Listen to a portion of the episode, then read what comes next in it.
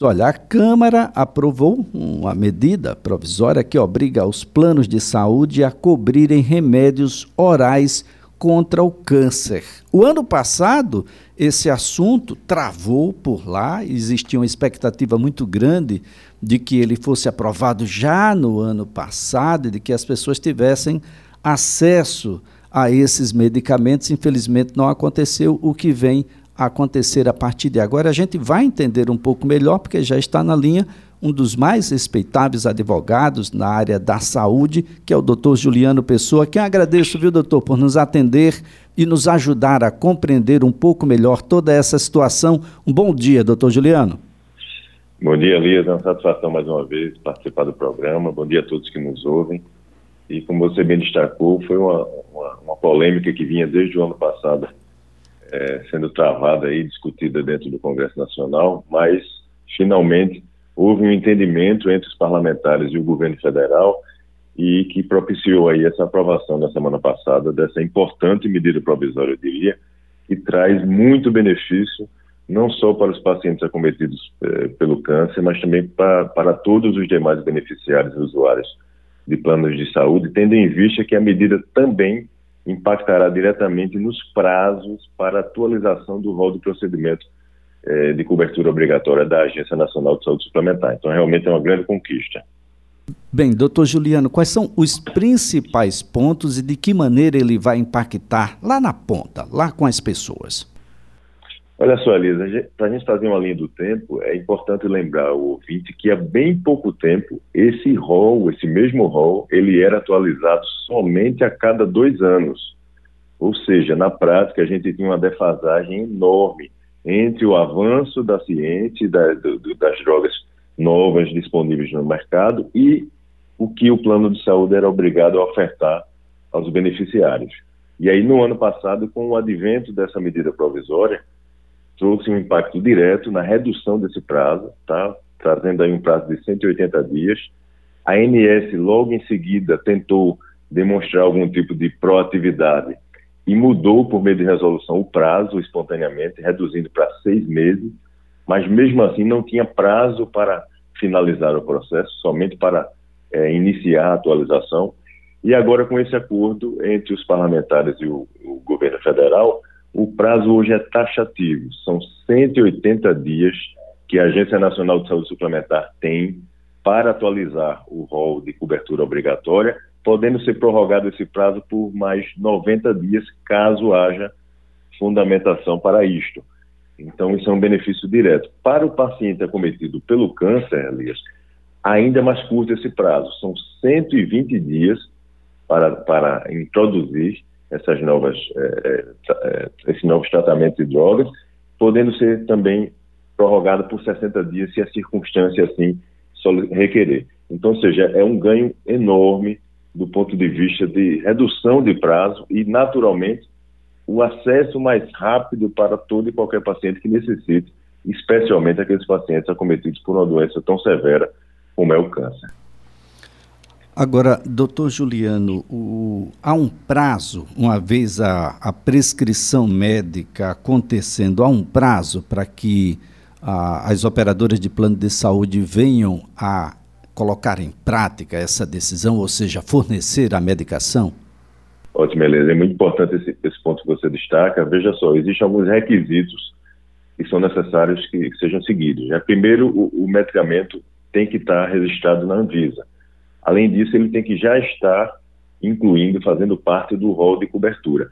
Estes dois requisitos sendo atendidos, se houver prescrição médica do, por parte do especialista, as operadoras terão que dispensar de atender e entregar esse medicamento diretamente ao paciente ou seu representante legal em até 10 dias após a prescrição médica. Além disso, é necessário também, a norma assim exige, que a operadora não só entregue essa medicação, como ela oriente os pacientes e os seus respectivos familiares, se for o caso, de como manusear essa, esse fármaco, como é que deve ser utilizado, qual, como é que ele deve ser armazenado também, e se for o caso, como é que se dará o, o, o descarte desse medicamento no momento futuro. Então, tudo isso precisa ser seguido e a, a operadora precisará comprovar que ela fez a entrega e seguiu também todos esses trâmites de informação adequada ao paciente lá na ponta.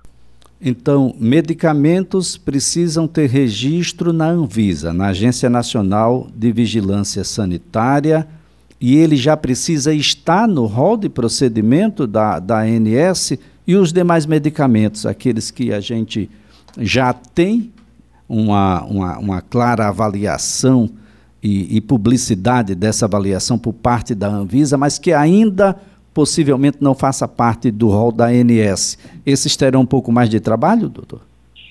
A, a, priori sim, Elis, mas veja, hoje a agência se deparará com esse prazo mais curto para que ela aprecie e se manifeste sobre a inclusão ou não no rol.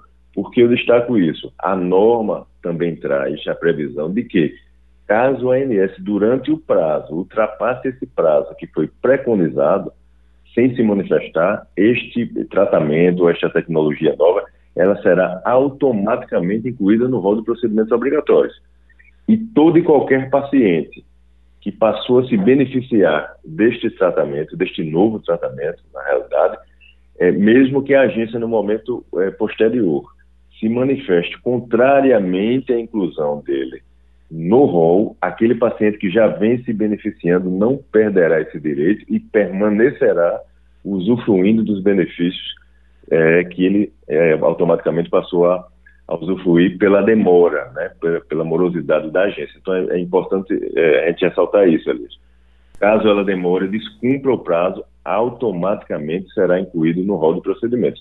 Bem como aqueles é, casos onde a Conitec, no caso do Sistema Único de Saúde, recomendar determinadas drogas e tratamentos, ele automaticamente virá também fazer parte do rol de procedimentos de cobertura obrigatória da ANS em até 30 dias, é o que prevê essa medida provisória que foi aprovada. Então, veja, na prática, a gente consegue perceber que, de fato, a, a, a agência terá que ter uma agilidade interna maior no, do ponto de vista de análise e, parecer final sobre a inclusão ou não, porque caso ela assim não proceda, estes procedimentos serão automaticamente é, incluídos no rol de cobertura e passarão a beneficiar diretamente os usuários.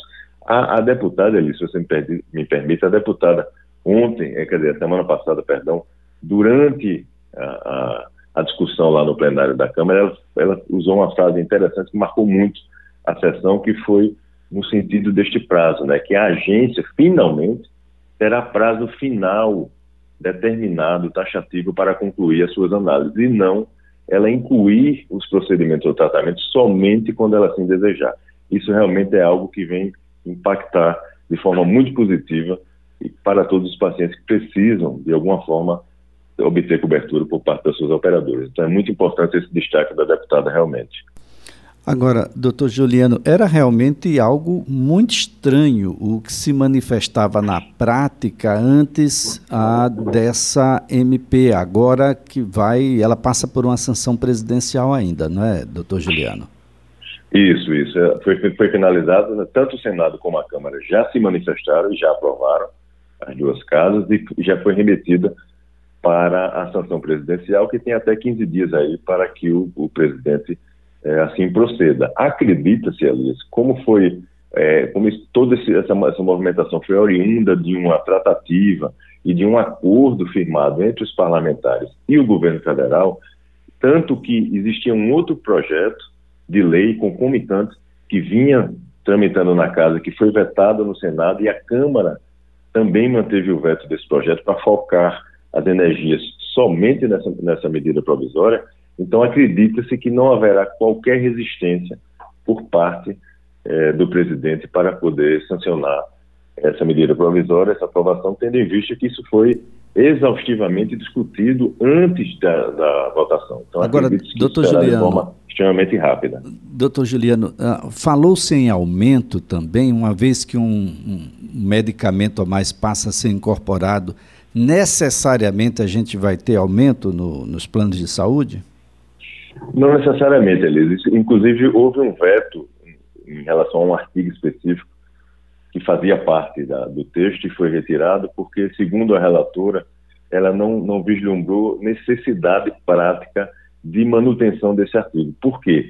ela se amparou na legislação, na 9656, que é a lei que versa sobre os planos de saúde e regulamenta o mercado. Então, lá na lei 9656, ela traz expressamente que o reajuste somente poderá acontecer em um único período do ano, como já vem acontecendo aí rotineiramente. Então, tendo em vista essa previsão, não haveria necessidade da lei ratificar uma informação que já consta lá na lei. Então, é, o consumidor, em tese, fique tranquilo que não, não será por conta dessas inclusões mais curtas que nós teremos mais de um reajuste no ano. Isso não, não tem previsão legal e se assim proceder alguma operadora, certamente ela, ela receberá a reprimenda necessária de toda movimentação, inclusive judicial, no sentido de, de obstaculizar esse tipo de medida que será certamente visualizada como uma medida ilegal e indevida por parte de qualquer operadora que assim se movimente. É, a estranheza que eu me referia era